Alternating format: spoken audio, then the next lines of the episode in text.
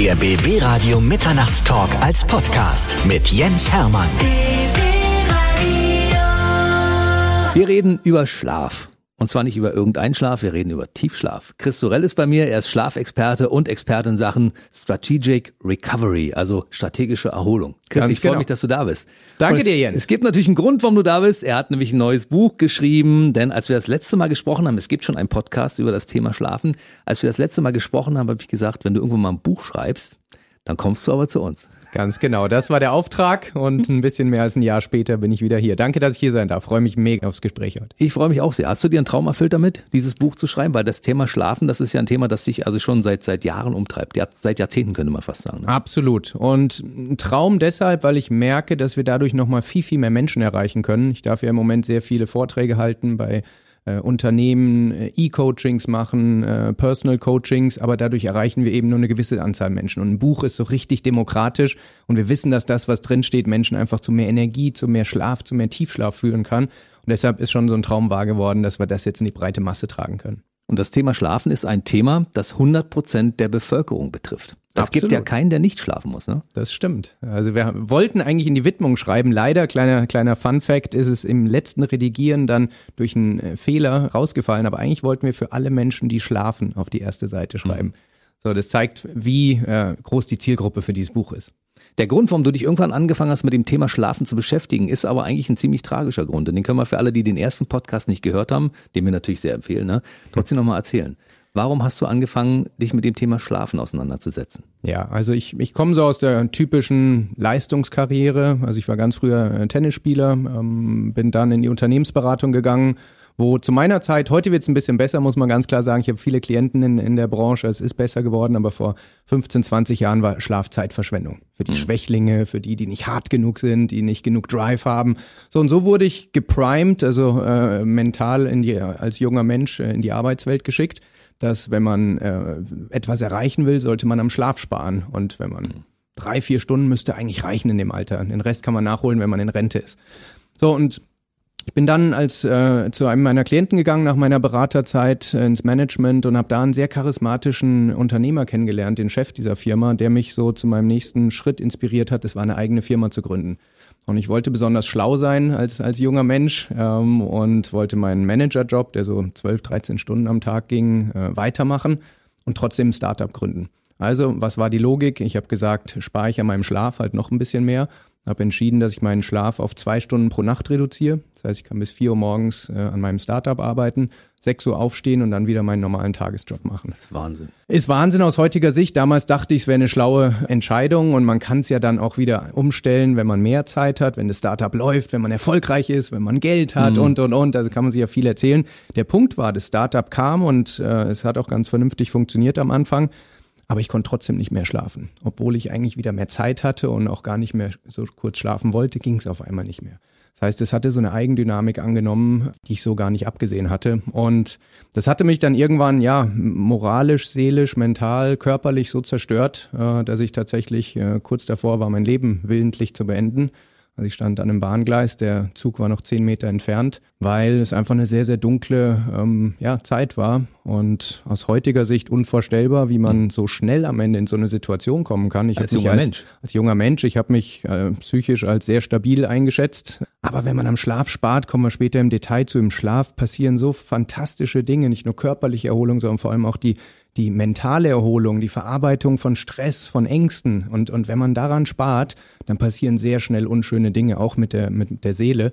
Und das hatte ich aus der ersten Reihe erlebt. Ich hatte dann Glück. Mein Labrador Kali hat mich wirklich im allerletzten Moment äh, davor bewahrt, diesen, diesen letzten Schritt zu gehen.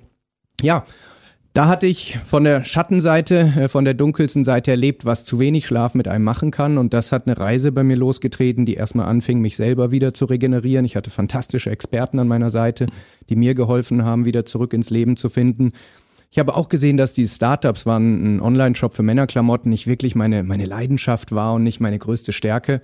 Was mir aber wirklich wahnsinnig viel Freude gemacht hat, ist Menschen zu helfen, das, was ich gelernt hatte, ähm, in ihr Leben zu integrieren. Am Anfang hobbymäßig, weil Menschen, die gesehen hatten, äh, dass ich mich irgendwie verändere, wissen wollten, wie ich das getan habe. Und ich habe mich dann ganz tief in die in die Coaching-Methodik eingegraben, in die Wissenschaft von Schlaf, von Erholung, von Recovery Ja, und jetzt viele Jahre vorgespult. Heute darf ich damit mein Geld verdienen, darf heute bei Menschen wie dir stehen und äh, ja, das Wissen, die Methoden, die Strategien mit vielen, vielen Menschen teilen. Das finde ich so toll an dir. Du lebst quasi dieses Thema Schlaf, weil ich glaube, sämtliche Studien, die es weltweit gibt über das Thema Schlafen, die hast du gelesen, die hast du verinnerlicht und die kannst du abrufen. Das heißt, man gibt dir ein Stichwort und sagt, wie ist das? Du hast Beispiele dafür, warum das gut oder schlecht ist. Und du hast äh, alles mal zusammengefasst, quasi die Quintessenz dieser ganzen Schlafgeschichte in dieses Buch gepackt. Und dementsprechend, wer das Buch gelesen hat, weiß auch, wie er, wenn er im Moment nicht richtig schläft, in einen guten Tiefschlaf kommt und erholt aufwachen kann. Kann Ganz genau. Ja. Das kann man zusammenfassen. Ich würde noch eine Perspektive ergänzen, und zwar, es ist nicht nur die wissenschaftliche Forschung, weil das ist das eine, sondern es ist die Umsetzung in den Alltag. Hm. Ich teile ganz viele Geschichten von meinen Klienten, wie ich es selber gemacht habe, wie viele meiner Klienten es gemacht haben, weil viele Ratgeber und auch, auch viele Forscher, die, die scheitern so ein bisschen daran, dass ihre, ihre, ihre Forderungen ein bisschen so mit Moralzeigefinger versehen sind und, und mit so großen Forderungen, dass die Menschen sagen, das passt nicht in mein Leben. Und wir haben uns wirklich darauf spezialisiert, den Menschen Wege zu zeigen, wie man da hinkommt. Mit kleinen Baby-Steps nennen wir es, mhm. also am Anfang. Es gibt kleine Analogie, es gibt ein Buch im Internet, da berichtet ein, ein Mensch, wie er entscheidet, für den Rest seines Lebens eine Liegestütze am Tag zu machen. Jetzt würden viele Hörer äh, lachen und sagen, es ist ja einfach eine. Aber er macht nie weniger. Manchmal mhm. macht er 10, manchmal 50, manchmal 100, aber nie null. Und darum geht's bei ganz vielen Dingen, diese Gewohnheiten zu etablieren, dass man langfristig Dinge verändert.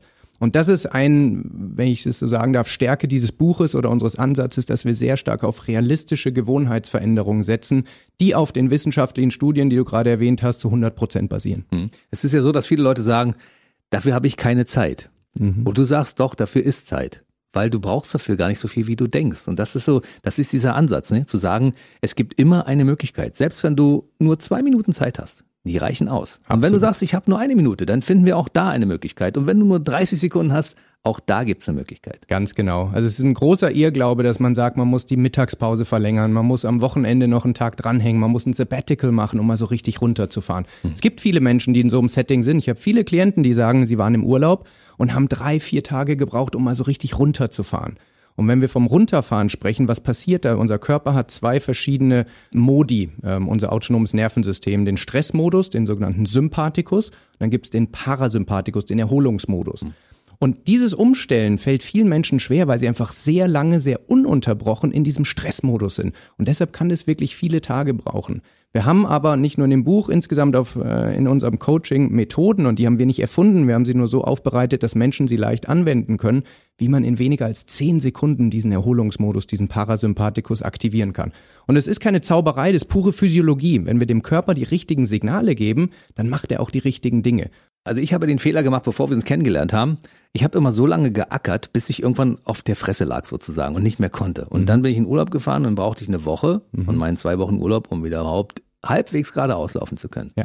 Dank deines regelmäßigen Coachings, dank deiner Bücher und deiner Internetseiten, deiner Kommentare in den sozialen Medien und so weiter, weiß ich, wie man es besser machen kann. Weil Stress ist wichtig, mhm. das bringt einen vorwärts, aber zwischendurch die Erholung zu nutzen bestimmte Dinge zu beherzigen dabei. Das ist das Wichtige. Und das gibst du, glaube ich, als Botschaft allen Leuten mit, die dir folgen. Ganz genau. Also es geht gar nicht darum, langsamer im Leben zu machen oder seine Ambitionen rauszunehmen oder äh, sein Leben um 180 Grad zu verändern, sondern wir nennen es Strategic Recovery, also strategisch erholen. Das heißt, idealerweise stündlich, täglich, wöchentlich, quartalsweise, jährlich Ruhepausen einzulegen, damit das Wachstum und die Anpassung, die durch Stress entsteht, auch tatsächlich passieren kann. Vom Sport wissen es die meisten. Wie entsteht ein größerer Bizeps? Wir trainieren ihn sehr hart im Fitnessstudio, geben ihm einen Reiz, der zu groß für ihn ist. Und dann müssen wir Pause machen. Und in dieser Pause entsteht Wachstum. Und genau das Gleiche passiert auch in unserem Gehirn, also kognitives Wachstum. Wir brauchen diese Stressimpulse. Stress hat ein schlechtes Image, würde ich sagen. Alle sagen weniger Stress und man muss es managen und so.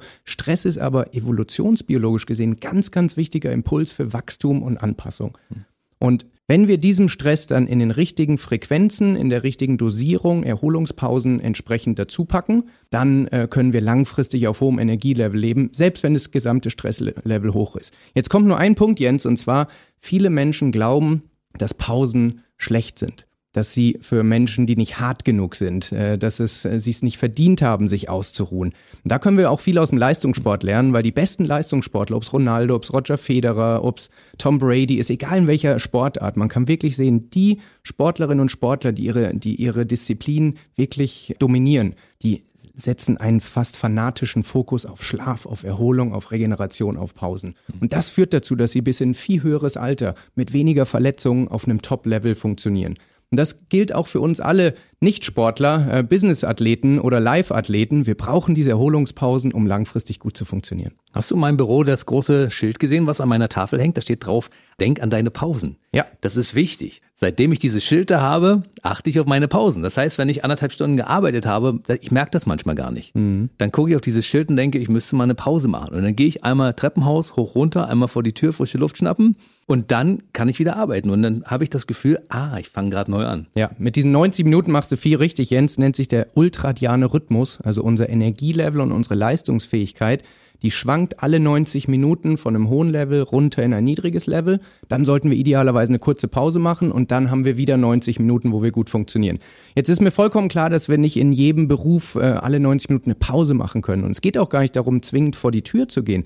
Es reicht schon, selbst während eines Zoom-Meetings oder während eines Meetings, was man nicht unterbricht, zum Beispiel eine Atemübung zu machen, dass man den Parasympathikus aktiviert. Es geht also wirklich darum, man muss nicht immer den Kolleginnen und Kollegen sagen, Freunde, ich bin mal kurz raus. Es ist in manchen Unternehmenskulturen gar nicht so einfach, auch zuzugeben, dass man Pause macht, weil man wird ja für die Arbeit bezahlt und nicht fürs, äh, fürs Pause machen aber man kann eine Pause machen, obwohl man in den Bildschirm guckt und zum Beispiel so tut, als würde man eine E-Mail schreiben. Wollen wir es gleich mal verraten, wie das geht? Vielleicht kannst du das Absolut. Also es gibt, äh, ich erkläre kurz die Physiologie dahinter, weil wenn ich sage, wie es geht, glauben viele gar nicht, wie kraftvoll das sein kann. Und zwar, wir haben ein Phänomen in uns, das nennt sich respiratorische Sinusarrhythmie. Wort müssen wir uns nicht merken, aber wie es funktioniert. Und zwar, ich gehe jetzt ein bisschen tiefer in die Physiologie, ja. aber das wollen die Hörerinnen ja auch äh, hören. Also, wenn wir einatmen, was passiert dann? Unsere Lungensäcke blasen sich auf und du machst es gerade, genau. Und während wir das tun, drücken unsere Lungensäcke unser Zwerchfell nach unten. Das Zwerchfell trennt quasi die Lungen von, der, von dem Bauch und das wird nach unten gedrückt. Dadurch kriegt unser Herz mehr Platz. Das heißt, das Volumen unseres Herzens wächst. Ein paar Millimeter. Warum ist das wichtig? Weil die Menge des Blutes im Herzen bleibt erstmal konstant. Dadurch, dass das Volumen aber größer ist, verlangsamt sich die Zirkulation, die Geschwindigkeit des Blutes im Herz.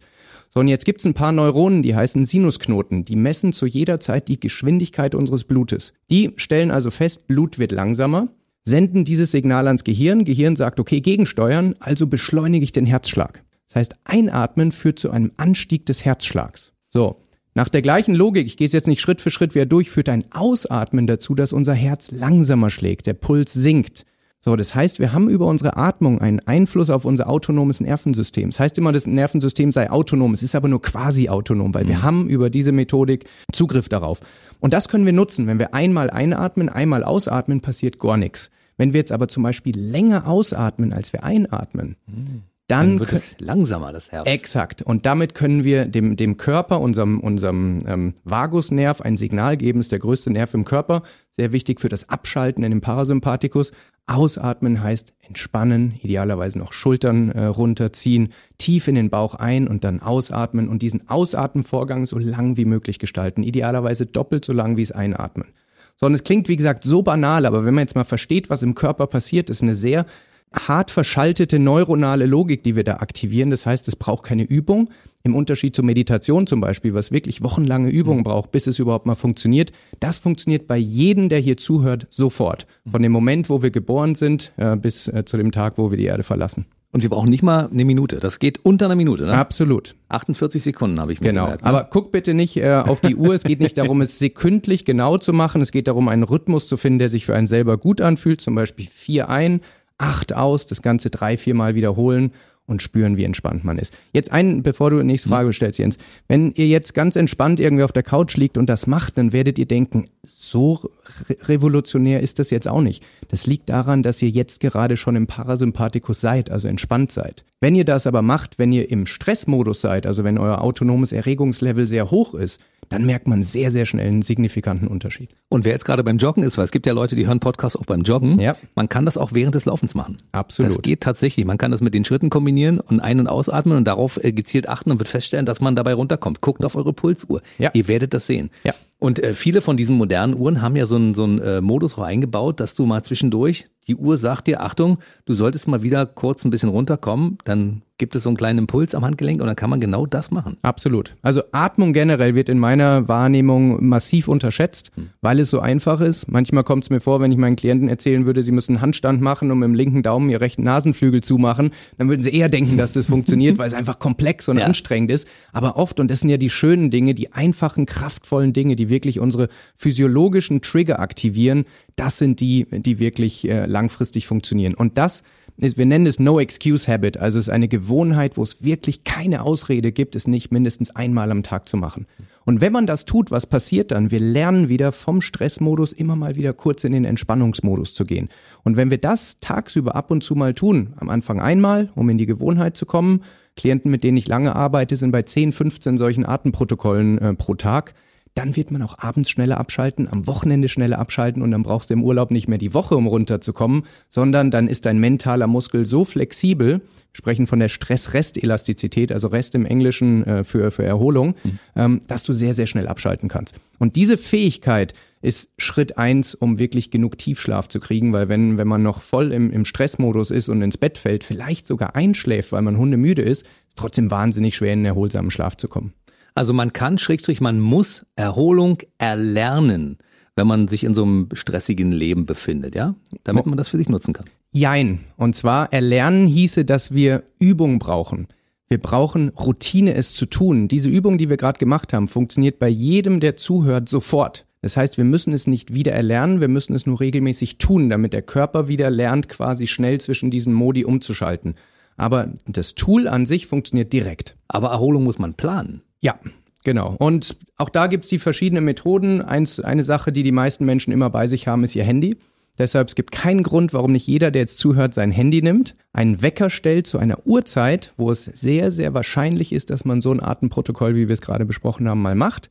Und immer wenn der Wecker klingelt, ähm, dann macht man's. Und dann wird man auch gleich nach kurzer Zeit sehen, aha, ich komme da runter. Man kann ja auch seinen Puls währenddessen messen. Absolut. Und man sieht, dass das tatsächlich was bringt. Absolut. Aber noch viel wichtiger, man spürt es. Also ich möchte die Menschen gar nicht so sehr dazu erziehen, zu gucken, hat es jetzt um fünf Schläge äh, reduziert oder um sieben Schläge. Es geht da gar nicht darum, zwingend so viel besser zu werden immer, sondern wirklich zu fühlen, dass es funktioniert. Du machst das, diesen Job ja schon sehr, sehr lange. Und wenn du, du hast ja schon viele tausend Menschen gecoacht. Wenn du in so eine Gruppe von Menschen reinkommst, siehst du den Menschen schon an, wer von denen, die anwesend sind, wirklich auch einen dringenden Bedarf haben, die sich den Vortrag anzuhören, weil sie einfach schlecht schlafen? Nicht unbedingt, muss ich ehrlich sagen. Also es gibt natürlich Klassiker, wenn jemand sehr, sehr müde ist. Äh, also sei mal, zwei, äh, zwei Gruppen erkennt man schnell. Äh, Der eine, der offensichtlich sehr geschafft ist, ähm, ob das jetzt einfach Augenringe sind im, im, im typischen Fall, aber auch insgesamt eine Mimik, eine Gestik, die sehr, sehr erschöpft wirkt. Und die anderen sind die, die das Gegenteil sind, die sehr, sehr aufgedreht und sehr, sehr hibbelig sind, die also auf einem hohen autonomen Erregungslevel durchs Leben gehen, was aber viel Energie kostet. Das sind die beiden, die man sofort erkennt. Und dann gibt's den großen Mittelbau, den man nicht direkt erkennt, aber in einem Gespräch sehr, sehr schnell äh, darauf kommt. Und die meisten, äh, ob sie dann wirklich die Hand heben oder nur innerlich, wenn ich sage, wer kennt das Gefühl, sieben Stunden geschlafen und trotzdem müde? So, damit erwischt man typischerweise 80 bis 90 Prozent der Ach, Menschen. fast mehr, ne? Ja. Würde ich auch sagen. Also ich würde sofort auch meine Hand heben. Ja. Ich habe das nicht regelmäßig, aber ich habe es unregelmäßig, dass ich einfach dieselbe Anzahl Stunden schlafe, Ja. Aber nächsten Morgen aufstehe und denke, oh, was ist denn jetzt passiert? Hat mich eine Walze überrollt? Ja. Woran liegt das? Und das ist nur der Extremfall. Viele, viele Menschen haben sich einfach daran gewöhnt, weil sie über Jahrzehnte schon nicht mehr ganz ausgeruht sind und einfach denken, das ist der Preis. Der Preis dafür, dass man vielleicht schon über 30 ist oder über 40, der Preis dafür, dass man ein stressiges Leben hat. Aber das stimmt nicht. Egal wie viel Stress man im Job, im Alltag, als junge Eltern oder wie auch immer hat, egal wie alt man ist, man kann morgens mit 100% Energielevel aufwachen und Bäume ausreißen können. Und wie das geht? Das steht zum einen im Buch und zum anderen werden wir es ja zumindest mal in Sequenzen anreißen. Ne? Absolut. Also um in einem Satz zusammenzufassen, äh, das Buch heißt nicht umsonst Tiefschlafformel, sondern ähm, vielleicht kurz der Hintergrund. Die meisten Menschen denken, dass Schlaf Schlaf ist, aber es ist ein bisschen differenzierter. Und zwar, wir haben verschiedene Schlafstadien. Es gibt eine REM-Schlafphase. REM ist die Abkürzung für Rapid Eye Movement. Das ist das, also, wo die Augen wackeln? Genau, obwohl die Lider geschlossen sind, sind die Augen, gibt es Experimente, nicht nachmachen bitte, auch wenn man Menschen in dieser Phase die Augenlider anhebt. Sieht gruselig aus, äh, aber dann bewegen sich die Augen tatsächlich. Das ist die Phase, in der wir träumen. Hm. Auch eine wichtige Phase, können wir gleich vielleicht nochmal drauf eingehen. Dann gibt es die Leichtschlafphase und die Tiefschlafphase. Und in dieser Tiefschlafphase Phase passiert vor allem die körperliche Regeneration. Das heißt, bestimmte Hormone werden ausgeschüttet, das Gehirn wird entgiftet, unser Immunsystem schaltet in den höchsten Gang und noch viele, viele andere Dinge. Und das Problem ist, gerade Menschen, die viel Stress haben, nicht abschalten können, auch sonst noch ein paar Tiefschlafkiller im System haben und, und, und, obwohl sie sieben, acht, vielleicht neun Stunden schlafen, manche sogar noch länger, haben sie nur einen Bruchteil des Tiefschlafs, den man braucht. Weil als Daumenregel können wir uns merken, als ein erwachsener Mensch, der nicht zu viel Leistungssport treibt, brauchen wir so um die eineinhalb Stunden Tiefschlaf, 90 Minuten. Das reicht aus. Ja, und äh, du sagst reicht, aber die meisten kommen nicht mehr auf 10 Minuten oder auf 15 Minuten. Also ich kann so dir wenig Klientendaten zeigen, da sind zwei, drei, vier, fünf Minuten Tiefschlaf pro Nacht. Die Menschen denken aber, es ist normal, weil sie es gar nicht mehr anders kennen. Und Jetzt ist die Frage vielleicht, wie misst man sowas? Gibt es verschiedene Methoden? Und ich habe immer wieder die Diskussion, muss man eigentlich in sowas Natürliches wie Schlaf auch noch Zahlen reinbringen, Analytik? Muss man das messen? So, muss man nicht. Wenn man eine gute Intuition hat, dann weiß man, ob man genug Tiefschlaf hat oder nicht. Aber viele Menschen haben so den Kontakt zu ihrer Baseline, zu ihrer Nulllinie verloren, weil sie es einfach schon Jahre und Jahrzehnte so gewöhnt sind. Und das, was du jetzt beschreibst, Jens, wenn du sagst, die Walze ist gekommen, dann sind das die Ausschläge. Aber also bei den meisten Menschen ist trotzdem das Normale, wie man sich fühlt, schon weit weg vom Optimum. Mhm. Wenn man die Menschen dann fragt, wie hast du dich eigentlich am Ende deiner Schulzeit gefühlt oder je nachdem, was für einen Ausbildungsberuf man hat oder im Studium, wie hast du dich da morgens gefühlt? Dann kommt so eine vage Erinnerung, wie gut man sich eigentlich fühlen könnte. Und so können wir uns, egal wie alt wir sind, auch heute noch fühlen. Mhm. Und du hast gesagt, man kann das Ganze messen. Es gibt ja mehrere Möglichkeiten. Es gibt so Fitness-Tracker, die kann man auch während der Nacht tragen. Ich zum Beispiel kann sowas nicht tragen, weil das nervt mich, wenn ich sowas am Handgelenk mhm. habe. Aber es gibt zum Beispiel noch einen ganz besonderen Ring, mhm. der genau das misst und der anschließend das auch grafisch darstellt in einer App, wo man genau sehen kann, wie viel Tiefschlaf hatte man wirklich. Genau, also es gibt so zwei Segmente. Es gibt die medizinischen Geräte, die wirklich so äh, medizinischen Standard haben, sehr genau sind, meistens sehr unbequem sind. Da muss man Dioden an sich tragen oder im, im schlimmsten Fall ins Schlaflabor gehen, viele mhm. Schläuche am, am äh, Kopf tragen. Und dann gibt's aber so, so massentaugliche Tools. Du hast Fitness-Tracker angesprochen, die, und ich möchte keine Marke nennen oder auch schlecht machen, aber typischerweise sehr, sehr äh, ungenau sind. Nicht nur so ein bisschen, äh, sondern sehr ungenau. Wir haben zum Beispiel einen Test gemacht von einer bekannten Uhr, eine bekannte Marke, haben die mit einem ECG, einem Elektrokardiogramm medizinischer Standard verglichen und die echte Tiefschlafdauer von dieser Person in der Nacht war 38 Minuten. Und dieser Fitness-Tracker hat vier Stunden 31 gezeigt. Oh, das ist ja. Also für alle, die sagen, ich muss ja nicht ganz genau wissen, also für viele, gerade von die, die aus der Fitness-Ecke kommen, die haben zwar schöne Apps, die das grafisch aufwerten, aber die Algorithmen dahinter, die Messtechnologie ist einfach nicht so gut. Es gibt zwei, drei Tools, auch hier wollen wir keine Werbung machen, aber du hast einen Ring genannt, kann man, kann man im Internet finden, die haben sich darauf spezialisiert, auf Recovery und Sleep Tracking. Und die haben, wenn die Passform gut ist, also wenn der Ring äh, vernünftig sitzt, eine hm. ne einigermaßen gute Akkuratheit. Hm. Wir werden unter diesem Podcast mal auch den Link dahin stellen. Und dann kann jeder für sich entscheiden, ob er das braucht oder nicht. Genau. Und die, die es bis jetzt probiert haben, sind damit aber alle sehr zufrieden. Du trägst den, glaube ich, seit, seit Jahren und nimmst den kaum noch ab, oder? Ja, das äh, stimmt. Aber auch hier äh, muss man in sich reinhören. Ich habe manchen Klienten auch wieder weggenommen weil die sich so reingestresst haben. Ähm, Gerade ein paar Leistungssportler, die ich betreue, die haben dann gesehen, okay, ich bin nicht bei äh, eine Stunde 45 Tiefschlaf wie normal. Für einen Leistungssportler, die haben immer noch ein bisschen mehr, sondern heute nur eine Stunde. Heute kann es ja nichts werden mit meinem äh, Training oder mit oh. meinem Match. So, und mhm. das wollen wir nicht. Wir wollen nicht, dass da so eine self-fulfilling prophecy reinkommt, äh, dass die Menschen morgens schon negativ gepolt sind, nur weil ihre Daten nicht stimmen. In so einem Fall zum Beispiel ist es so, dass ich mir die Daten regelmäßig anschaue von den Klienten, sie aber nicht immer selber drauf gucken. Das heißt, wenn man dazu neigt, wirklich sich zu sehr zu stressen durch sowas, dann entweder andere drauf gucken lassen oder gar nicht nutzen. Wenn man aber sagt, man hat dann natürlich einen entspannten Umgang mit, kann es sehr großen Mehrwert liefern, weil man entwickelt ein Verständnis zwischen Verhalten und Effekt auf die, auf die Recovery. Man sieht zwei Gläser Rotwein am Abend, kostet 40 Minuten Tiefschlaf. Man sieht, ein Teller Pasta ähm, abends um 21 Uhr führt äh, zum Verlust von so und so viel Minuten. So, das heißt nicht, dass wir anfangen, asketisch zu leben, nicht falsch verstehen, aber man entwickelt ein Gespür dafür, welchen Preis man zahlt. Und dann kann jeder für sich sagen, wann möchte ich diesen Preis zahlen und wann möchte ich es eher nicht tun. Das ist schon der Wahnsinn, wenn man sich das mal anschaut. Ich habe gesehen bei dir auf deinen sozialen Netzwerken, du hast irgendwann mal abends irgendwelche Süßigkeiten gegessen. Ja. Und hast anschließend dann auch gezeigt, was passiert nach diesen Süßigkeiten. Das hat dir, glaube ich, eine Stunde Tiefschlaf gekillt, ne? Ja, also Tiefschlaf leidet immer sehr stark darunter. Ähm, die sogenannte Herzratenvariabilität ist nochmal so, ein, so, eine Kennzahl, die insgesamt unseren Erholungsstatus misst, leidet auch sehr schnell und, und sehr stark darunter. Unser Ruhepuls, auch ein starker Indikator, kommt viel langsamer zum, zum Minimum. Also wir gucken uns bei unseren Klienten immer an, wann erreicht ein Ruhepuls nachts das Minimum. Und am besten ist, wenn es so in der ersten Nachtdrittel passiert. Es zeigt, der Körper und der Geist kann schnell abschalten und kommt schnell zur Ruhe. Wenn man jetzt aber zum Beispiel sich ein äh, halbes Glas äh, Eiscreme oder sowas äh, reinpfeift, sondern hat der Körper noch so viel zu arbeiten, der Metabolismus wird wieder angeregt, dass der Körper wahnsinnig lang braucht, um das System später wieder runterzufahren. Und solche Erkenntnisse, wie gesagt, sind einfach spannend, weil man es nicht typischerweise spürt. Wenn man es gewohnt ist, äh, diese Gewohnheiten regelmäßig zu machen, denkt man, es ist normal. Hm. Chris, du sprichst immer von deinen Klienten. Das mhm. heißt, das sind die quasi, die du betreust. Aber es gibt ja ganz viele Leute, die uns jetzt gerade zuhören, die sagen, muss man denn unbedingt Klient sein bei Chris Sorel, um auch von, von seinen Erfahrungen zu profitieren? Nein, muss man nicht, weil auch jeder Otto-Normalverbraucher kann sich quasi dein Anhänger nennen, kann dir folgen und kann das alles nutzen, was du im Laufe der Zeit so erforscht. Absolut. Also ich, ich tue mein Bestes, dass ich die Erkenntnisse auch frei zur Verfügung stelle. Auf LinkedIn, auf Instagram, auf allen Kanälen geben wir sehr, sehr viel Wissen raus, weil mir geht es darum, dass wir möglichst viele Menschen erreichen können. Wir haben eine Mission, die heißt weniger rote, mehr funkelnde Augen. Hm. Das ist das, äh, warum wir das machen. Und da probieren wir natürlich so viel wie möglich Menschen zu erreichen. Viele, die uns regelmäßig folgen, sagen, ich will tiefer einsteigen. Die gehen dann in eine unserer E-Coachings oder äh, sowas.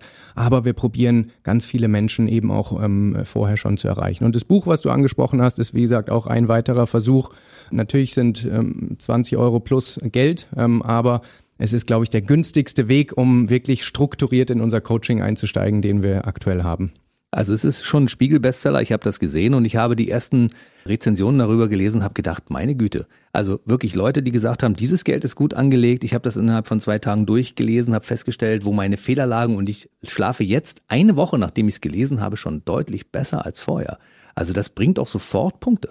Ja, und das ist tatsächlich ähm, was, was ich meinen Klienten und Lesern verspreche und manche glauben es mir noch nicht, aber das ist keine Zauberei, sondern der Körper reagiert auf bestimmte Umstellungen sehr, sehr schnell. Zum Beispiel Hormonumstellungen. Wenn man dem Körper abends die richtigen Signale gibt, dann fängt er auf einmal wieder an, früher Melatonin, unser Schlafhormon, zu produzieren. Das merkt man am nächsten Tag. Manche Dinge dauern vielleicht länger, wenn man psychische Themen hat, dann kann es ein paar Wochen dauern. Aber gerade auf einer physiologischen Ebene passieren die Dinge sehr schnell.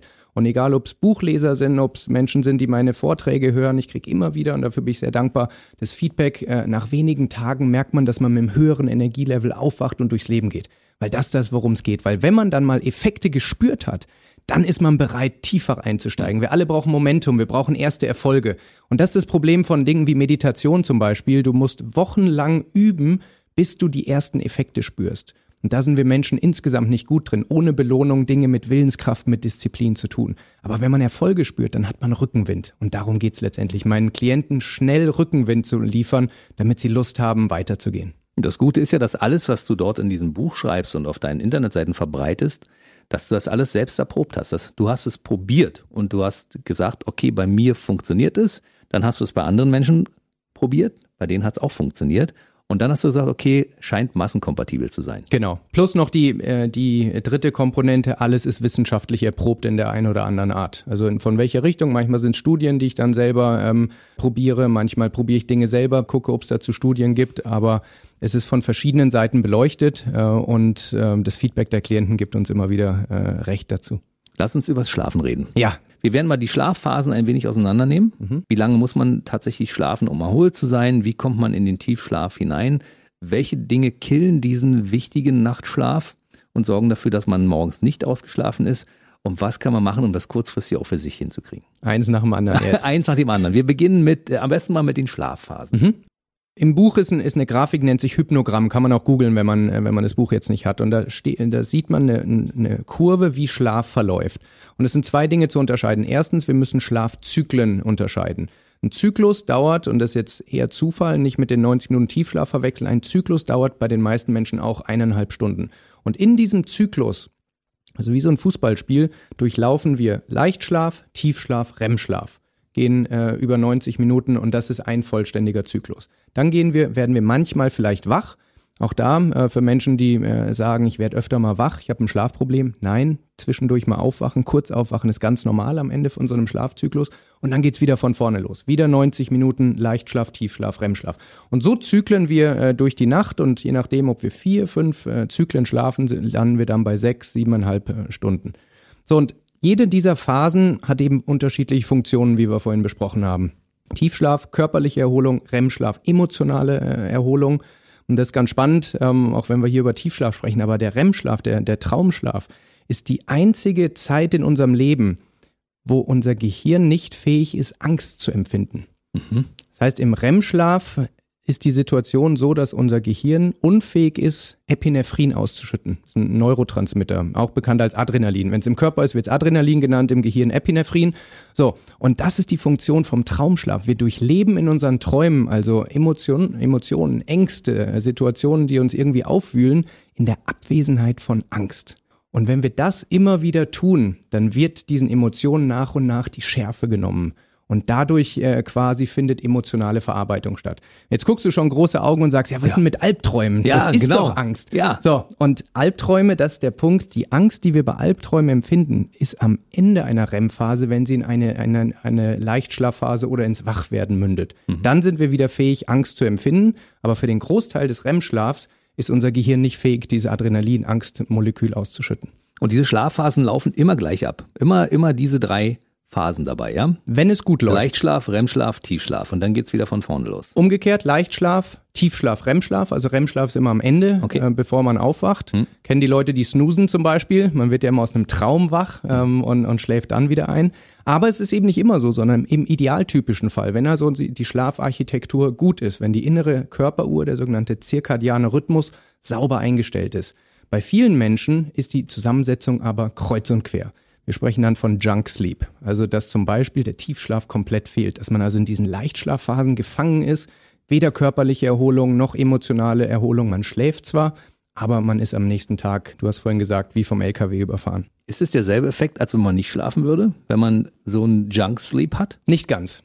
Wenn man schläft, jetzt gehen wir noch ein bisschen tiefer rein, was passiert im Schlaf? Wir haben in unserem Gehirn ein, ein Molekül, das nennt sich Adenosin. Das kann man sich so vorstellen wie so eine Sanduhr. In der Zeit, wo wir wach sind, steigt der Stand von Adenosin im Gehirn. Und wenn wir schlafen, sinkt der Adenosinstand. Und dieser Adenosinstand ist der Schlafdruck.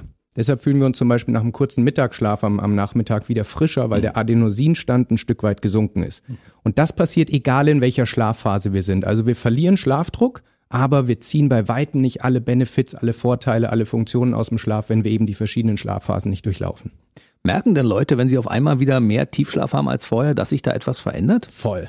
Man wacht mit einem ganz anderen Energielevel auf. Es ist ein ganz anderes Lebensgefühl, wenn man wieder mehr Tiefschlaf in seine bestehende Schlafzeit bringt. Für manche führt sogar dazu, dass sie wieder weniger schlafen. Ich bin auf TikTok auch relativ aktiv, darf da mit jungen Menschen sprechen und Tausende von Kommentare sagen, ich brauche zehn Stunden, äh, sonst äh, bin ich müde. Hm. Und wenn du solchen Menschen wieder die Fähigkeit zurückgibst, Tiefschlaf in ihren Schlaf zu bauen, dann reichen auf einmal auch wieder acht oder siebeneinhalb. Und das ist genial, weil du hast mehr Lebenszeit und trotzdem viel mehr Erholung. Ich sehe das gerade bei mir persönlich in meiner kleinen äh, Patchwork-Familie. Mhm. Also die Kiddies heutzutage datteln ja die ganze Zeit. Die ja. sitzen den ganzen Tag vor der Kiste und spielen irgendwelche Computerspiele. Ja.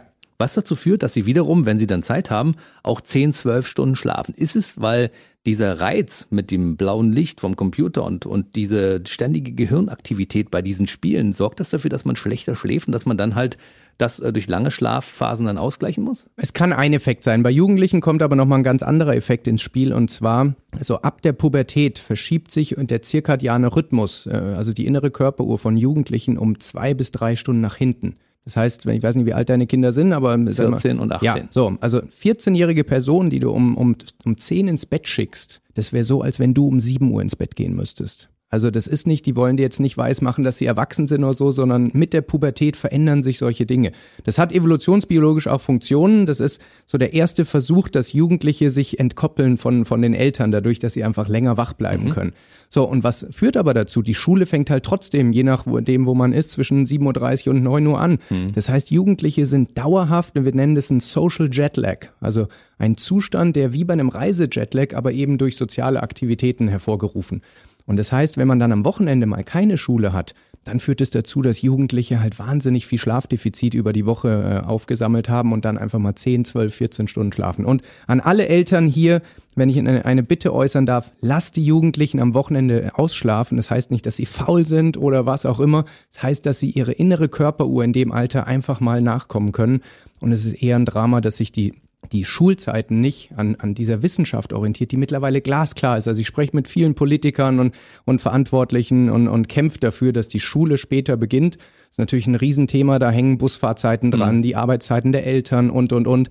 Aber Jugendliche in dem Alter, wo, wo so viel passiert, Wachstum, wo das Gehirn ausgebildet wird, dauerhaft auf Schlafentzug zu setzen, ist was, was wir, glaube ich, besser machen können. Das heißt, rein theoretisch müsste ein Jugendlicher, der meinetwegen jetzt 14 ist, nachts um zwei schlafen gehen, bis um 9.30 Uhr pennen und dann um 11 in die Schule gehen. Ja. Dann also, würde es passen. Genau. Zwei ist vielleicht ein bisschen spät, lass es irgendwo zwischen 12 und oder halb zwölf und eins sein. Aber das ist die Zeit, die einem Jugendlichen in der Zeit eher seinem Chronotypus entspricht. Ändert sich das im Laufe eines Lebens? Kinder schlafen anders als Jugendliche, Jugendliche anders als Erwachsene, Erwachsene anders als alte Menschen? Ja, absolut. Also es ist ein sehr dynamischer Prozess, aber jetzt kommt's, auch das ist ja ein großer Mythos, dass ältere Menschen, Senioren weniger Schlaf brauchen. Und das stimmt nicht. Sie sind einfach nicht mehr so leicht imstande, diesen guten Schlaf zu produzieren. Das ist genauso, die Muskulatur lässt nach. Man sagt ja auch nicht, ältere Menschen brauchen ihre Beine nicht mehr, sondern die Muskulatur lässt einfach nach. Und genauso lässt bei älteren Menschen die Fähigkeit nach, hochqualitativen Schlaf zu produzieren. Melatoninproduktion wird weniger, die Ausschläge des zirkadianen Rhythmus in beide Richtungen werden flacher, aber man kann Dinge tun, damit auch ältere Menschen nach wie vor diesen hochqualitativen Schlaf haben weil sie brauchen auch den Tiefschlaf, um lange Zellregeneration und einfach ein hohes Energielevel halten zu können. Wie machen es denn alte Menschen? Die machen zwischendurch anderthalb, zwei Stunden Mittagsschlaf oder so, oder wie? Das machen sie, weil sie nachts nicht mehr so gut schlafen. Als Folge daraus. Besser wäre aber zum Beispiel, dass sie anfangen. Ich bin grundsätzlich kein Freund davon, Melatonin als Pillen zu supplementieren, mhm. weil in einem, also in einem äh, mittleren Alter können wir das mit den richtigen Signalen selbst tun. Aber ab dem ungefähr 60. Lebensjahr lässt die natürliche Produktion nach. Das heißt, ab dem Alter würde ich jedem Person empfehlen, in Abstimmung mit dem, mit dem Arzt, Melatonin dauerhaft zu supplementieren, dass der Körper eben von selbst wieder zu einem äh, vernünftigen Zeitpunkt schlafen kann und dann auch entsprechend die Nacht äh, durchschlafen kann.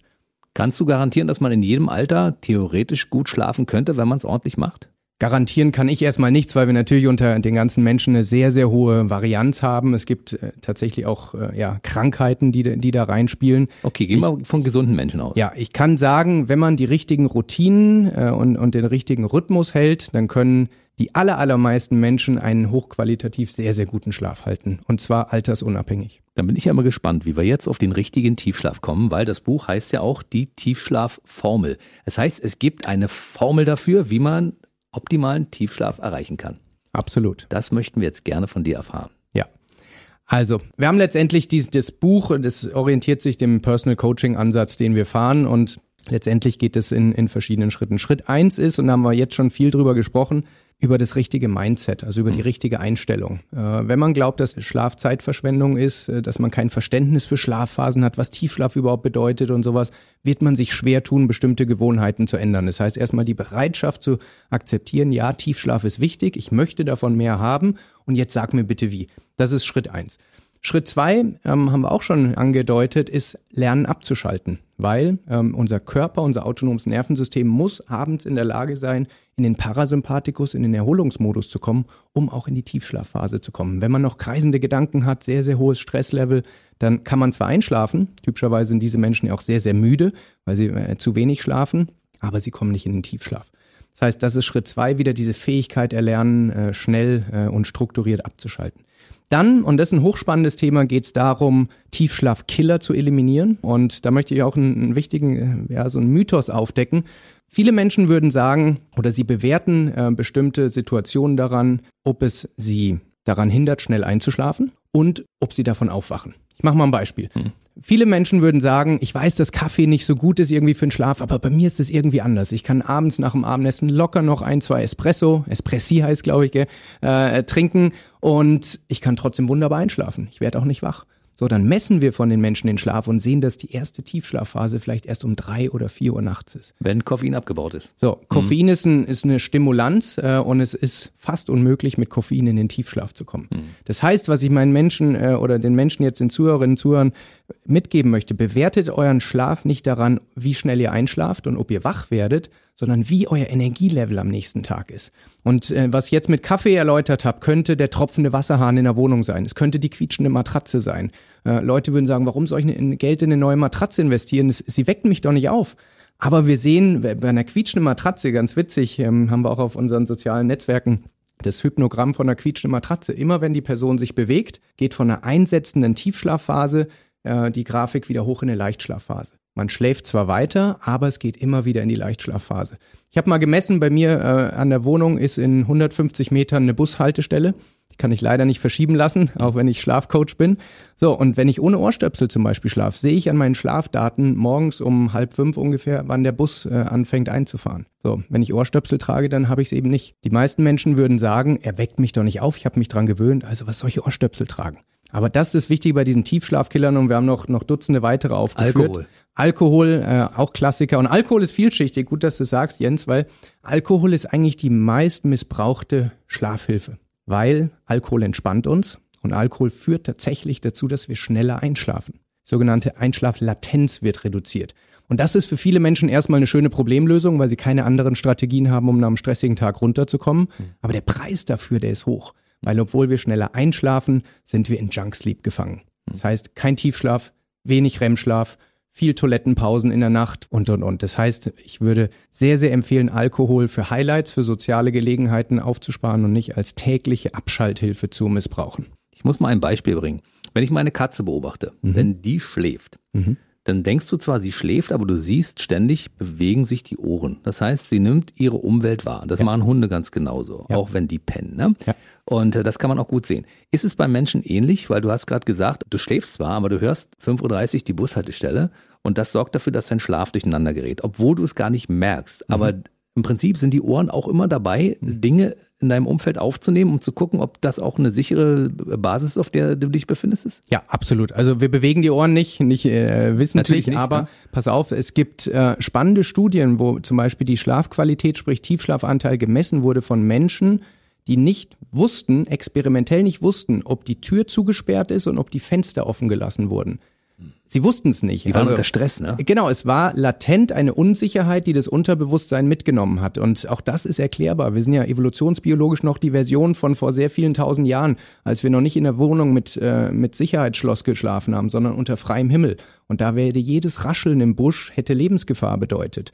Das heißt, in den Tiefschlaf kommen wir nur, wenn wir uns sicher fühlen können. Deshalb sollten wir alles tun, um sicher, und zwar im, im erweiterten Sinne, geräuschlos, lichtlos, sodass der Körper wirklich komplett sagen kann, mir kann nichts passieren, ich habe jetzt ein paar Stunden, um komplett zu erholen. Das heißt, offenes Fenster ist manchmal gar keine gute Idee, weil draußen Autos vorbeifahren, weil Geräusche entstehen, die ähm, dein Gehirn zwar wahrnimmt, obwohl du schläfst und denkt, oh, das könnte Gefahr bedeuten und das äh, reißt sie aus dem Schlaf? Ja, also nicht aus dem Schlaf, sondern aus, aus, Aus- dem Tiefschlaf. aus dem Tiefschlaf. Das kann dazu führen, dass wir eben in diesen Leichtschlafphasen gefangen bleiben. Auch wenn wir schon seit Jahren tun, auch wenn, wenn wir uns dran gewöhnt haben. Aber wir sind in so einem Basis-Alarm-Mode. Weil der Punkt ist, Jens, aus dem Tiefschlaf aufzuwecken, ist wahnsinnig schwer. Man kann nicht wegrennen, man kann sie nicht verteidigen, man kann nicht kämpfen. Das heißt, äh, wenn nur ansatzweise die Chance oder die Gefahr besteht, dass man sowas tun müsste in kürzerer Zeit, wird der Körper uns nicht in den Tiefschlaf lassen. Also man sollte lieber nochmal vorher aufstehen und gucken, ob die Tür tatsächlich abgeschlossen ist, damit man auch die Gewissheit hat, es ist abgeschlossen und man dann gut schlafen kann. wenn die offene Tür für einen selber Stress Ja, ist. Also wenn man auf dem Land wohnt und das äh, Usus ist oder wie auch immer, es ist sehr persönlich, ist jetzt nur ein Beispiel. Heißt nicht, dass jeder jetzt anfangen soll, ein Sicherheitsschloss anzubringen, aber es zeigt, dass eben Unsicherheiten, was das eigene Sicherheitsempfinden betrifft, eine Auswirkung auf die eigene Tiefschlafdauer hat. Ist es denn besser, ein Schlafzimmer vorher so zu lüften, dass es schön kühl ist und dann die Fenster zu schließen, damit es geräuschdicht ist? Ja, absolut. Kommt natürlich jetzt wieder drauf an. Manchmal hat man Trade-offs, also man muss sich entscheiden. Wenn man jetzt einen sehr kleinen Raum hat und da würden fünf Personen drin atmen, dass also der Sauerstoff in wenigen Stunden äh, quasi aufgebraucht ist, dann kann es noch schlechter sein, als mit offenem Fenster zu schlafen. Aber typischerweise ab einer gewissen Raumgröße, zwei Personen drin, ist es immer besser, vorher zu lüften und dann bei Ruhe zu schlafen, als äh, es andersrum zu tun. Aber man kann auch den, den Mittelweg gehen und wie gesagt, Ohrstöpsel. Ich empfehle all meinen Klienten Ohrstöpsel zu nutzen, weil man ist einfach von der Geräuschkulisse ähm, abgeschottet. Und die stören nicht während des Schlafens? Am Anfang viele, inklusive mir, aber es, es gibt einen sehr einfachen Weg, das äh, zu, zu beheben. Und zwar, der, du nimmst Ohrstöpsel, die von der Größe gut sind. Gerade bei Damen ist es oft so, dass die zu groß sind und dadurch Druck auslösen. Kann man entweder Kindergrößen nehmen oder einen bestehenden einfach in zwei Teile teilen. So, und jetzt kommt's. Manche werden lachen, aber es ähm, ist wirklich, äh, also es hilft. Wenn man zu, beim Fernsehen abends sitzt, tut man Ohrstöpsel in das linke Ohr, gewöhnt sich dran ein paar Stunden. Übers rechte Ohr kann man nach wie vor den Fernseher verfolgen. Am nächsten Tag macht man es andersrum, ins andere Ohr. Das heißt, man gewöhnt sich, während man wach ist, für ein paar Tage an diese Ohrstöpsel, dass es kein Fremdkörper mehr ist. Und wenn der Körper sich dran gewöhnt hat, erst dann fängt man an, es beim Schlafen zu nutzen. Wir wollen nämlich nicht, dass diese Ohrstöpsel zu einem weiteren Tiefschlafkiller werden, dass man sagt, oh, ich, hab, ich kann einfach nicht schlafen, weil da so ein Gefühl ist. Ich persönlich bin ja so ein Serienjunkie. Mhm. Ja, es gibt Serien, die ich sehr mag, die gucke mhm. ich dann auch. Ja. Und die sind ja so produziert, dass am Ende der Serie das Lust macht auf die nächste Serie. Das Absolut. heißt, du kannst manchmal überhaupt nicht abschalten. Ja. Dann stirbt vielleicht auch noch jemand, den du in der Serie magst oder irgendwas passiert, irgendein Unfall und du sagst, wie geht das weiter? Und dann gehst du schlafen. Mhm. Und dann kommt dein Gehirn davon nicht weg und ja. denkt darüber nach. Und das killt dir den Tiefschlaf, oder? Es kann. Also ich will jetzt nicht sagen, alle, die hier Streaming-Fans sind, dass ihr es lassen sollt. Es ist sehr stark persönlich abhängig. Manche Leute nehmen es stärker mit in den Schlaf. Bei mir ist zum Beispiel so, ich gucke auch viele Serien, wenn ich kurz vorm Schlafen gehe, und die sind ja wirklich sehr real produziert mittlerweile. Man sieht bei einer OP-Nahaufnahme auf die offene Wunde oder sowas. Von mhm. sowas träume ich hundertprozentig. Mich belastet sowas. Mhm. Das heißt, ich müsste äh, einfach ein bisschen früher abschalten, beziehungsweise mir noch andere Gedanken vorher, bevor ich zum Schlafen gehe, dann noch drüber lagern, weil wir tendieren sehr stark dazu, die letzten Gedanken und die letzten Bilder und die letzten Emotionen mit in den Schlaf zu nehmen.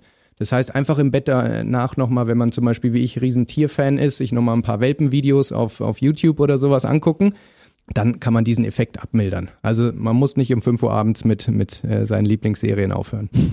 Und du trägst immer eine Blaulichtbrille. Ja. Das ist, glaube ich, ein wichtiger Fakt dabei, weil du fängst an, deinen Körper daran zu gewöhnen in zwei Stunden ist Schlafenszeit und du nimmst also die hellen Lichtanteile raus. Ganz genau. Also die Blaulichtfilterbrille, um jetzt ganz präzise zu sein, nimmt nur die Blaulichtanteile raus. Und es gibt aber mittlerweile auch sehr valide Forschung, die sagen, es geht nicht nur um das Blaulicht, von denen alle sprechen, sondern insgesamt um die Helligkeit. Das heißt, meine klare Empfehlung ist, dass äh, man abends einfach äh, das Licht dimmt und vor allem nicht mehr überm Kopf die, die Lichtquellen hat, sondern eher am Boden.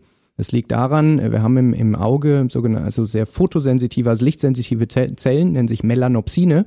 Und die reagieren vor allem auf Überkopflicht, weil die Sonne ja überm Kopf ist mhm. und die Sonne wäre ein Signal, dass der Tag da ist. Das heißt, guck, dass wir abends eher auf Augenhöhe und drunter das Licht haben und vor allem beim Lesen oder so indirektes Licht. Also wir wollen vermeiden, dass helles Licht direkt unsere Netzhaut trifft, weil das gibt das Signal an unsere innere Körperuhr, den sogenannten suprachiasmatischen Nukleus so ein kleines Organ, nicht größer als ein Reiskorn, was in, tief in unserem Gehirn sitzt, dass der Tag da ist. Und bei unserem Körper interessiert nicht, wie viel Uhr es ist. Ob es 11 Uhr abends oder 1 Uhr abends, 1 Uhr nachts ist, den Körper interessieren Signale und ganz besonders Lichtsignale. Nichts anderes passiert bei einem Jetlag. Wenn wir jetzt nach Australien reisen und äh, Sonnenlicht empfangen, wird der Körper sich in ein paar Tagen an australische äh, Gegebenheiten ähm, anpassen. Und genau das passiert, wenn wir bis spät nachts äh, auch entsprechend helles Licht konsumieren. Also reduziere nach Möglichkeit vor dem Einschlafen dein Lichtkonsum. Absolut. Hm. Das gilt auch fürs Zähneputzen. Das heißt, viele Leute gehen ja ins Badezimmer und äh, dann kommen die Halogenfluter von der Decke und das signalisiert ja dem Körper nicht, ich gehe jetzt schlafen, sondern es ist heller Tag, ne? Ganz genau. Abschminken das Gleiche. Äh, wenn die Damen vielleicht noch ihre Augen spreizen, äh, um, um sich abzuschminken, dann kriegen, kriegen viele den sogenannten zweiten Wind, den Second Wind kennt man. Man ist auf der Couch gewesen, ist schon kurz vorm Einschlafen oder vielleicht sogar kurz weggenickt geht dann Zähne putzen und auf einmal geht man ins Bett und ist wieder hellwach. Das ist ein Grund dafür. Elektrische Zahnbürsten. Diese Vibrationen sind ja auch gar nicht so gut, ne? Weil die wecken ja irgendwie auch wieder ein bisschen auf. Ja, aber also da kenne ich keine Studie, die sagt, dass es wirklich einen, einen, spürbaren Effekt hätte. Licht ist an der Stelle deutlich, deutlich ähm, entscheidender. Also Licht dimmen, nach Möglichkeit die Blaulichtfilterbrille tragen beim Fernsehen gucken, dann kann man auch bis kurz vorher gucken und dann versuchen irgendwie so eine halbe Stunde runterzukommen, damit man quasi weiß, jetzt geht's ins Bett und jetzt will ich auch gleich einschlafen können. Mit Ganz genau. Qualität. Ja. Wie kommt man denn am besten in den Tiefschlaf? Kann man sich da irgendwie reinbringen? Kann man Schiffchen zählen? Gibt es irgendwelche Möglichkeiten, dass man sagt, ich möchte jetzt gut einschlafen und anschließend auch einen schönen Tiefschlaf haben? Also es passiert automatisch, wenn es keine Hindernisse gibt, so muss man sagen. Also man muss sich nicht besonders anstrengen, es zu tun, sondern man muss kritisch mit sich sein, ähm, welche Dinge es verhindern. Wir haben jetzt viel über Mindset, über Abschalten und sowas besprochen. Es kann, kann sein, dass das für viele Menschen schon der einzige Grund ist. Es kann sein, dass manche ähm, zum Beispiel in einem Wohnhaus, Mehrfamilienhaus wohnen, wo der Nachbar zwei Stunden später noch äh, im Treppenhaus reinkommt und die Eingangstür zum Knallen bringt. Oder Menschen, die viel unterwegs sind, im Hotel sind, äh, haben ein Zimmer in der Nähe vom Aufzug und, und werden äh, von dem Aufzug äh, gestört. Also das Problem, auch das Schöne, aber eigentlich das Problem am Tiefschlaf ist, wie jedes System, es ist nur so stark wie das schwächste Glied. Und die Kunst ist es, das schwächste Glied in jedem im, im persönlichen System zu identifizieren. Das können zwei Gläser Rotwein am Abend sein. Und wenn man das eliminiert, äh, dieses schwächste Glied, dann kann das ganze System bis zum nächsten Engpass wachsen. Und so gehen wir auch im Coaching vor, dass wir uns also, äh, die, was im Buch drin steht, sind die häufigsten Gründe, die Thesen, ähm, mhm. die bei, ich würde mal sagen, über 90 Prozent der Menschen die Wahrscheinlichkeit da ist, dass man einen Treffer landet. Bei vielen auch eine Kombination aus allem. Aber wenn man das macht und, und ausprobiert, wird man sein äh, persönlich schwächstes Glied finden das beseitigen und dann genießen, wie man mit mehr Energie aufwacht. Es gibt ja diverse Kapitel in deinem Buch mhm. und da werden ja die wichtigsten Dinge mal angesprochen, zum Beispiel die 90 Minuten Wahrheit über Schlaf, All About Tiefschlaf, Stress Wer Gas gibt, muss auch bremsen können. Ein wichtiger Fakt dabei, ne? Das Jawohl. ist ja die Leute, die, die viel arbeiten und gerne arbeiten auch, die müssen in der Lage sein, ihren Körper so runterzufahren, dass sie dann, wenn sie auf Entspannung umschalten wollen, auch entspannen können. Ganz genau. Wir hatten es äh, besprochen, diese Stress-Rest-Elastizität. Mhm. Viele äh, achten nur darauf, wie stark ihr Motor ist, aber ein Rennwagen kann nur so gut funktionieren, wenn auch die Bremsen dazu echt Hightech sind. Äh, weil sonst trägt es einem bei der ersten Kurve äh, aus der, ähm, also gegen die Wand und äh, deshalb ein ganz klares Ziel von dem Ganzen, die Bremsen zu stärken, dass man mit sehr äh, kurzer Zeit einen kurzen Bremsweg hat letztendlich und eben nicht drei, vier Tage im Urlaub verschwenden muss, dafür überhaupt mal runterzukommen. Wichtiges Kapitel auch unsere innere Körperuhr. Ja, zirkadianer Rhythmus ist hier der Fachbegriff der von vielen ignoriert wird, weil man so gar nicht so richtig weiß, was es ist. Und letztendlich die innere Körperuhr tickt in einem bisschen länger als 24 Stunden. Sie geht de facto 24,x Stunden, also ein bisschen, äh, ein bisschen länger, wird aber durch Signale, die wir von, von der Umwelt bekommen, Licht äh, allen voran, aber auch Bewegung, Ernährung, Temperatur, immer wieder eingestellt. Und wenn wir unserem Körper quasi das moderne Leben tendiert dazu, dass wir tagsüber viel zu wenig Licht kriegen und abends zu viel. Und damit fehlen diese externen äh, Zeitgeber, wie wir sagen, um die innere Körperuhr immer wieder sauber einzustellen. Das heißt, ein ganz wichtiges Thema, was sich äh, darüber zieht, ist, selbst wenn das Leben sehr, sehr stressig und flexibel sein muss, dem Körper trotzdem die richtigen Signale zu geben. Ich gebe mal ein Beispiel. Ich muss mhm. heute, um, um hier bei dir zu sein, relativ früh aufstehen. Ich habe normalerweise eine Aufstehzeit von 6 Uhr, 6 Uhr morgens. Mhm. Heute muss ich um 5.53 Uhr im Zug sein. Was habe ich getan? Ich habe morgens die Blaulichtfilterbrille getragen. Mhm. So, jetzt fragen sich die Leute, hey, wieso morgens? Soll es doch abends machen. Frage Warum? ich mich auch gerade. Ja, so, ich will dem Körper, obwohl ich mich physisch Richtung Bahnhof bewegen wollte, trotzdem meinen normalen Tag vorgaukeln, der erst ab 6 Uhr morgens helles Licht konsumiert weil ich möchte keinen Social Jetlag kriegen. Das heißt, in der Stunde bis 6 Uhr habe ich diese Blaulichtfilterbrille getragen und ab 6 Uhr habe ich sie dann abgenommen, weil das wäre auch die Zeit, wo ich normal Licht konsumieren würde. Das heißt, obwohl ich früher aufgestanden bin, ist meine innere Körperuhr mit einem kleinen blauen Auge davongekommen, aber ich habe diesen Effekt weitgehend abgepuffert. Das gleiche ist, ich nehme normal nie eine Rolltreppe, weil ich äh, Schritte machen will. Vor 6 Uhr habe ich natürlich die Rolltreppe genommen, weil ich meinen, meinen Organismus nicht schon äh, Signale geben wollte, dass der Tag begonnen hat. Und so können wir auch für Menschen, die Schichtdienst haben, die sehr unterschiedliche ins Bett gehen und, und Aufstehzeitpunkte haben, mit ein paar einfachen Tricks trotzdem ein weitgehend äh, kontinuierliche Körperuhr gönnen. Jetzt sagt der Außenstehende, na, hättest du einfach eine Stunde früher schlafen gehen können oder anderthalb Stunden, also ein Schlafzyklus vorher. Das wiederum ist auch nicht so gut. Man soll sich schon daran gewöhnen, dass man immer zur selben Zeit einschläft, ungefähr, ne? Also vor allem aufsteht. Mhm. Also für, für viele Menschen, also wenn wir alles richtig machen wollen, wäre gleiche Einschlafzeit, gleiche Aufstehzeit ideal. So, wenn man jetzt aber sich nur eins aussuchen darf, dann ist es für die meisten Menschen realistischer, den Aufstehzeitpunkt konstant zu halten. Weil der ist meistens besser planbar. Abends mhm. passieren noch Dinge. Das heißt, ähm, wenn ich jetzt früher aufstehen muss, dann gehe ich am Vorabend nicht früher ins Bett, weil dann werde ich ja meine innere Körperuhr Phasen verschoben schon ein bisschen verschieben. Das heißt, ich gaukel meinem Körper vor, dass ich in einer anderen Zeitzone wäre. Und das will ich nicht, sondern ich will dem Körper maximale Konsistenz und Konstanz geben, dass er immer äh, zur gleichen Zeitpunkt die Hormone ausschütten kann, weiß, wann er runterfahren soll, wann er aufstehen soll. Problematisch wird es, und da habe ich auch wieder, TikTok ist da ein wunderschönes Medium. Die, die Schüler sagen mir vor allem nach den Ferien immer, wo sie die Nächte durchgezockt haben und, und bis in die Puppen geschlafen haben, dass sie wahnsinnige Probleme haben, wenn die Schule wieder losgeht, weil man dann innerhalb kürzester Zeit letztendlich einen Flug von Amerika nach, nach Europa, um es mal konkret zu machen, letztendlich auffangen muss. Nun gibt es ja Leute, die uns zuhören. Also ich beschäftige mich mit dem Thema ja schon eine Weile. Aber es gibt Leute, die hören uns zu zum ersten Mal und sagen, ist das Stress? Also bevor ich meinen Körper so weit habe, dass ich all das beherzige, was Chris Sorel da erzählt hat, das dauert ja ewig und das macht mir so viel Stress, da, da lasse ich es lieber gleich sein und schlaf weiter so schlecht wie vorher. Für mich ist es gar kein Stress mehr und wir haben jetzt nur einen Bruchteil von dem besprochen, was, was ich persönlich mache, aber das ist auch nicht der Maßstab. Wir mhm. haben jetzt innerhalb kürzester Zeit, du hast mich mit Fragen zugeballert zu den ja. verschiedensten Themen, was ja auch äh, Spaß macht und sinnvoll ist. Wir dürfen es jetzt nur nicht mit einem Coaching äh, verwechseln. Also das, was wir typischerweise machen, ist, dass wir das auf eine Schritt-für-Schritt-Art über viele Wochen strecken. Also nach den ersten Tagen wird man die ersten Effekte erleben, wenn man das Buch liest, ein paar Dinge macht. Die Menschen haben ja auch ein Gefühl dafür, was ist im Moment für mich relevanter und was mache ich vielleicht eh schon richtig. Das heißt, es geht jetzt nicht darum, in kürzester Zeit 20 Dinge zu ändern, sondern es geht darum, ein Gefühl zu entwickeln, wo soll die Reise hingehen und dann einen strukturierten Schritt-für-Schritt-Ansatz in kleinen Schritten. Wir haben am Anfang von Baby Steps gesprochen. Mhm wie man zu diesem Ziel kommt. Und wir haben keine Eile. Das kann in acht Wochen sein, es kann in zwölf Wochen sein, es kann in einem Jahr sein. Aber hier stellen wir nur ein paar Punkte dar, ähm, wo die Reise hingehen kann. Es gibt auf jeden Fall Erfolgserlebnisse in kürzester Zeit. Das können wir versprechen, ne? Ja.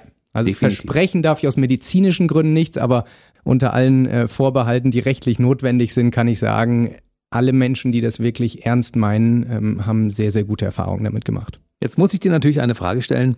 Wie viel Tiefschlaf hast du denn pro Nacht? Weil jemand, der alles richtig macht und alles beherzigt und danach lebt, der muss ja wahrscheinlich deutlich jenseits der 90 Minuten sein. Gar nicht mal, weil der Körper hat irgendwo ein Limit. Es geht nicht darum, je mehr man richtig macht, dass man dann Richtung zwei, drei, vier Stunden kommt, sondern wenn der Körper die Erholung, die körperliche Erholung abgeschlossen hat, dann braucht er auch nicht mehr Tiefschlaf. Das heißt, mehr Tiefschlaf hat man zum Beispiel, wenn man sehr intensiv Sport betreibt, weil der Körper mehr regenerieren muss, mehr Muskelnfasern äh, regenerieren oder aufbauen muss. Wir haben Klienten, die zum Beispiel eine OP hatten, ähm, also körperlich stark erholen mhm. müssen, mhm. die sind über drei Stunden Tiefschlaf. Aber wenn man in einem, sag ich mal, ein normales Leben führt mit normaler körperlicher Betätigung, normales Stresslevel etc., dann ist so 90 bis 100 Minuten, da ist bei den meisten dann tatsächlich Schluss und ist auch gut so. Und du schaffst das jede Nacht? In 19 von 20 Nächten, würde ich sagen. Ich habe meine Ausreißer, was aber auch völlig okay ist, weil es geht nicht darum, dass man eine Serie nicht abreißen lässt, sondern es mhm. geht darum, dass insgesamt die Richtung stimmt. Menschen tendieren dazu, sich viel zu viel auf eine schlechte Nacht zu fokussieren und das überzubewerten. Es ist überhaupt kein Problem, wenn man jede Woche, alle zwei Wochen mal eine schlechte Nacht hat. Wichtig ist, dass die Richtung stimmt und wenn man es strategisch angeht, dass eben äh, man den Körper äh, dahin gewöhnt, wo er hingehört. Gönnst du dir auch mal so einen Cheat Day, wo du sagst, auch ich lade mir abends mal Freunde ein, esse zwei Tafeln Schokolade und trinke dazu drei Gläser Rotwein und einen Gin Tonic und gehe erst nachts um zwei schlafen? Passiert sowas? Das passiert Absolut. auch. Ja. Ich bin, in unserem Coaching-Ansatz spielt Cheating eine ganz wichtige Rolle, weil Cheating nimmt den Druck aus Gewohnheiten. Hm. Es geht, wie gesagt, nicht darum, jetzt für 90 Tage etwas durchzuhalten. Es geht darum, ohne Willenskraft, ohne Disziplin die Dinge langfristig umzusetzen. Und Cheat Days sind ein hervorragendes Medium äh, dafür, das eben zu tun, weil man immer wieder weiß, dann äh, werde ich wieder eine Ausnahme machen können. Es kann wöchentlich sein. Ich habe Klienten, die machen Cheat-Monate, dass sie sagen, irgendwie im Dezember sind eh so viele Geschäftstermine, wo ich jeden Abend essen muss oder sowas. Da ist mir alles egal. Dafür mache ich die anderen elf Monate gut. Also Cheating ist äh, wichtig, habe ich genauso. Beim Gin Tonic halte ich mich eher zurück, äh, weil ich persönlich keinen Alkohol mag. Es hat aber nichts mit meinem, meiner Aufgabe jetzt zu tun. Ich habe eher so einen Kindergeschmack. Äh, mir schmeckt Alkohol einfach nicht. Aber ich cheate wahnsinnig. Ess Pizza, Eis, Schokolade, das volle Programm. Und du weißt dann auch, okay, das killt mir den Tiefschlaf so ein bisschen, aber ab morgen ist es ja dann wieder anders, ja? Absolut. Mhm. Eine Nacht macht nie was aus. Das Problem ist nur, ich gebe mal ein Beispiel, wenn man eine schlechte Nacht hatte, was machen die meisten Menschen? Intuitiv. Sie schlafen länger, weil sie es aufholen wollen. Mhm. Sie machen vielleicht einen Mittagsschlaf und sie gehen am nächsten Abend früher ins Bett. Und alle drei Dinge sind falsch. Das Wichtigste nach einer schlechten Nacht ist, sie abzuschreiben, nicht aufzuholen und am nächsten Tag wieder zur gleichen Zeit ins Bett gehen, gleiche Zeit aufstehen, kein Mittagsschlaf, weil dann bleibt es bei dieser einen schlechten Nacht. Wenn man es aufholen möchte, so entstehen Schlafprobleme, so entstehen Rhythmusprobleme. Dann kann aus einer schlechten Nacht können auf einmal eine schlechte Woche werden und ein schlechter Monat. Wenn man es aber einfach dabei belässt, akzeptiert, dass man einfach müder sein wird und sich da einfach mit abfindet, dann ist es etwas, was nur bei dieser einen Nacht geblieben ist. Was ist denn, wenn man nachts aufwacht und sagt, Mist, ich kann jetzt nicht mehr einschlafen und dann schaltet sich der Kopf ein und dann fängt der Denkprozess an? Kann man dagegen was tun? Absolut, eine ganze Menge. Könnten wir alleine Podcast-Folge zu machen, weil es natürlich auch davon abhängt, warum man aufwacht. Es kann an der Ernährung liegen, dass man zum Beispiel einen Blutzucker-Crash hat und deshalb der Körper aufwacht. Es kann an einem Tiefschlafkiller liegen, dass auf einmal ein Geräusch oder sowas äh, da ist, was einen in der ersten Nachthälfte vielleicht nicht aufgeweckt hat, weil man noch sehr müde war, aber Schlafdruck hat abgenommen, Adenosin stand niedrig, auf einmal weckt einen das Geräusch von zwitschernden Vögeln im, im Sommer oder sowas auf. Also hängt stark vom Grund ab und dann hängt es davon ab, um wie viel Uhr ist das passiert. Ein Klassiker ist so drei, vier Uhr zum Beispiel und da auch so zur Einordnung, wer, wer das kennt, der Begriff Mitternacht, woher kommt der? Er kommt daher, dass 12 Uhr die Uhrzeit früher die Mitte unserer Nacht war. Weil lange bevor die Elektrizität äh, eingeführt wurde, sind Menschen wahrscheinlich so um acht, halb neun ins Bett gegangen und sind um drei oder vier aufgestanden. Das heißt, die zwölf war die Mitte der Nacht. Und bei vielen ist diese ursprüngliche Zeit noch so verankert, dass drei, vier Uhr eigentlich ein natürlicher Aufwachprozess wäre. Wir sind nur besser darin, uns lange wach zu halten. Das heißt, weil einfach viele soziale Dinge passieren in der Zeit zwischen 7 und 23 Uhr. Deshalb haben wir es uns angewöhnt. Aber für viele wäre der natürliche Nachtrhythmus eigentlich von 8 bis 4 zu schlafen. Machen wenige. Aber nur ein Verständnis, wo es denn herkommt. Also es ist nichts Unnormales. So, und dann gibt es verschiedene Strategien. Eins, was sehr gut funktioniert, werden viele lachen, aber probiert's mal, dann lacht ihr nicht mehr. Und zwar Schäfchen zählen für Fortgeschrittene. Man fängt an bei 5000 zu zählen und rückwärts in 17er Schritten. Oh. Sag du mal die erste Zahl, Jens. 4983. Korrekt. Also, ihr könnt oh. weiterzählen. So, äh, was hat es damit auf sich? Es ist für die meisten Menschen, die jetzt nicht vielleicht äh, Kopfrechengenies sind, anspruchsvoll und bindet damit unsere Aufmerksamkeit, aber es ist nicht zu stressig, dass wir nicht mehr einschlafen können. Aber du kannst eben nicht an deine To-Do-Liste oder an was auch immer währenddessen denken und das ist für viele ein sehr einfacher Trick, äh, wieder schnell einzuschlafen. Das ist ja cool. Dafür hat sich das schon mal gelohnt, bis hierher zu hören, muss ich ganz ehrlich sagen. Bei mir ist es tatsächlich so, dass ich manchmal zwischen drei und vier Uhr aufwache mhm. nachts. Mhm. Es liegt aber wahrscheinlich auch daran, dass ich ja fast zehn Jahre meines Lebens Morgenshow moderiert habe und um drei Uhr morgens aufgestanden bin. Ja. Das scheint irgendwo noch abgespeichert zu sein. Kann ja? gut sein. Weil ich kann danach sofort wieder einschlafen. Mhm. Ja? Also ich denke dann, oh, ich bin wach. Dann drehe ich mich um und schlafe weiter. Und das ist gar kein Problem. Nennen das Micro-Arousals im Englischen, also kleine Aufwacher, äh, die sind ganz normal. Typischerweise am Ende eines abgeschlossenen Schlafzyklus. Von daher kannst du dich komplett entspannen. Schwierig wird's nur, wenn dann eben die rasenden Gedanken einsetzen, wenn man sich unter Stress setzt, wenn man sich so ein bisschen auch kritisiert, warum kann man nicht besser schlafen und so. Und dann wird Adrenalin ausgeschüttet, vielleicht sogar Cortisol, Stresshormon. Und dann ist relativ schwierig, wieder zurück in den Schlaf zu finden. Und dann rechnen wir einfach mal von 5000 rückwärts und ziehen 17 ab, alles klar. Absolut. Es gibt äh, wenige, die bis 4000 kommen, muss man sagen. so lange bräuchte ich wahrscheinlich auch gar nicht, dann schlafe ich schon wieder. Was ich äh, spannend finde, ein Kapitel in deinem Buch heißt, schon morgens und tagsüber entscheidet sich, wie wir nachts schlafen. Ja, das ist auch ein ganz, ganz wichtiger Punkt im Verständnis von diesem Gesamtkonstrukt. Viele Menschen würden sagen, ich muss am Abend ein bisschen was besser machen, wenn ich besser schlafen will. Aber unser zirkadianer Rhythmus geht über den ganzen Tag. Das heißt, das, wie wir schlafen, hängt sehr, sehr maßgeblich von dem zusammen, was wir tagsüber machen. Und da der allerwichtigste äh, Tipp ist, so früh wie möglich, so schnell wie möglich nach dem Aufstehen helles Licht ins Auge kriegen. Wir haben vorhin gesagt, dass wir es abends vermeiden wollen, äh, um dem Körper nicht die falschen Signale zu geben. Jetzt wollen wir ihm aber die richtigen Signale geben. Das heißt, jetzt muss der Körper sehr schnell verstehen, dass der Tag begonnen hat. Das führt dazu, dass der Körper Cortisol ausschüttet, Stresshormon. Viele würden sagen, hey, Cortisol ist doch eigentlich schlecht. Nein, es ist nicht schlecht. Es ist nur chronisch zu hoch schlecht. Aber es ist das Signal an unseren Körper, dass der Tag beginnt. Unsere Atemfrequenz steigt, unser Muskeltonus steigt. Und äh, durch diesen gut getimten Cortisolausstoß passiert noch was Zweites. Es wird automatisch ein Timer in Gang gesetzt, der dem Körper sagt, bitte schütte 14 Stunden später Melatonin aus, unser Schlafhormon.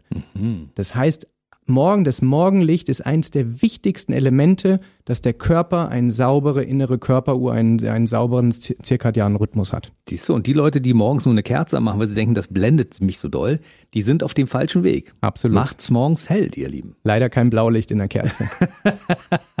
Na gut, ich meine ja, oder die mit einer gedimmten Lampe in den Tag starten. Ja, weil sie sagen, das andere Licht blendet mich so.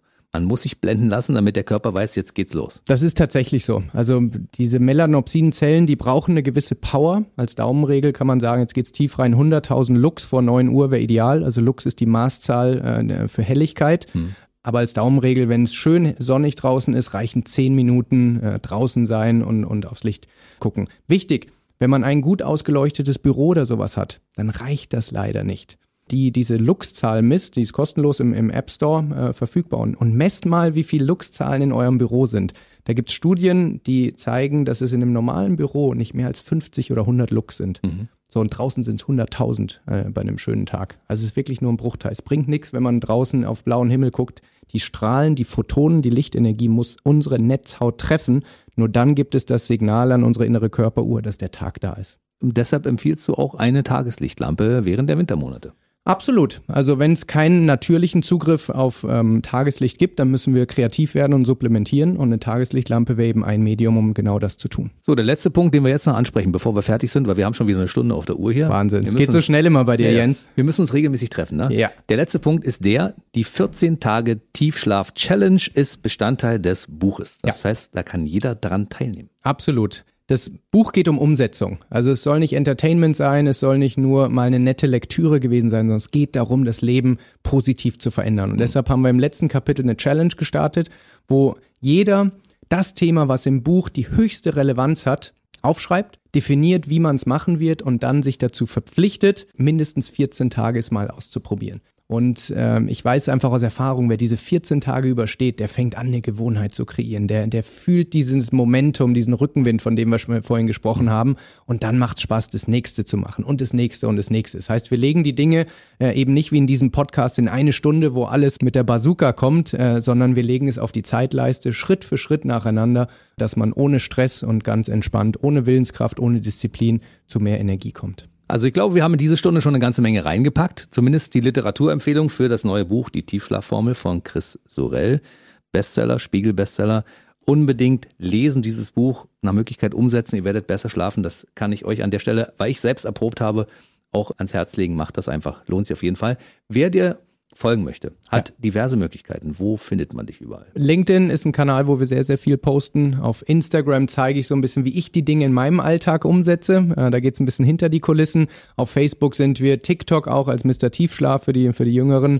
Und auf chrissorel.com kann man sich für ein Newsletter anmelden, wo wir jede Woche Insider-Tipps posten. Und auf tiefschlaf-formel.de gibt's alles zum Buch, wo man sich auch Bonusmaterial runterladen kann und, und, und. Tiefschlaf-formel.de slash Bonus. Das ist wichtig. Da müsst ihr unbedingt mal raufgucken. Da gibt es nämlich auch Bonusmaterial. Vielen Chris, Dank dafür. ich fand's richtig toll, dass du da warst. Du hast gesagt, wir könnten viele Tage darüber philosophieren. Schlafen ist ein, ein wirklich allumfassendes Thema. Dementsprechend würde ich mich freuen, wenn du einfach spätestens in einem Jahr wieder hier bist. Absolut. Vielen Dank, Jens. Ob mit neuem Buch oder nicht. Wir haben auf jeden Fall viel, viel Stoff. Ja, wenn du rufst, komme ich immer. Vielen Alles Dank klar. dafür. Mach's gut. Der BB Radio Mitternachtstalk. Jede Nacht ab 0 Uhr. Und der neueste Podcast jeden Mittwoch.